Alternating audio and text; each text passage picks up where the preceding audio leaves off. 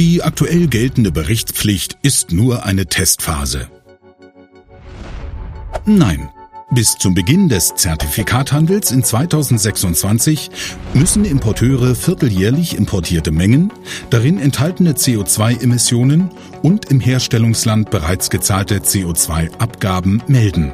Verstöße bzw. unvollständige Berichte werden mit empfindlichen Bußgeldern geahndet. Gleichzeitig müssen Importeure sich mit Jahresbeginn 2025 als CBAM-Anmelder registrieren, sonst dürfen ab dem 01.01.2026 keine CBAM-relevanten Waren mehr importiert werden. Aber Achtung, nur wer als wirtschaftlich zuverlässig gilt, erhält die Zulassung. Die Berichtspflicht ist also nicht zu unterschätzen.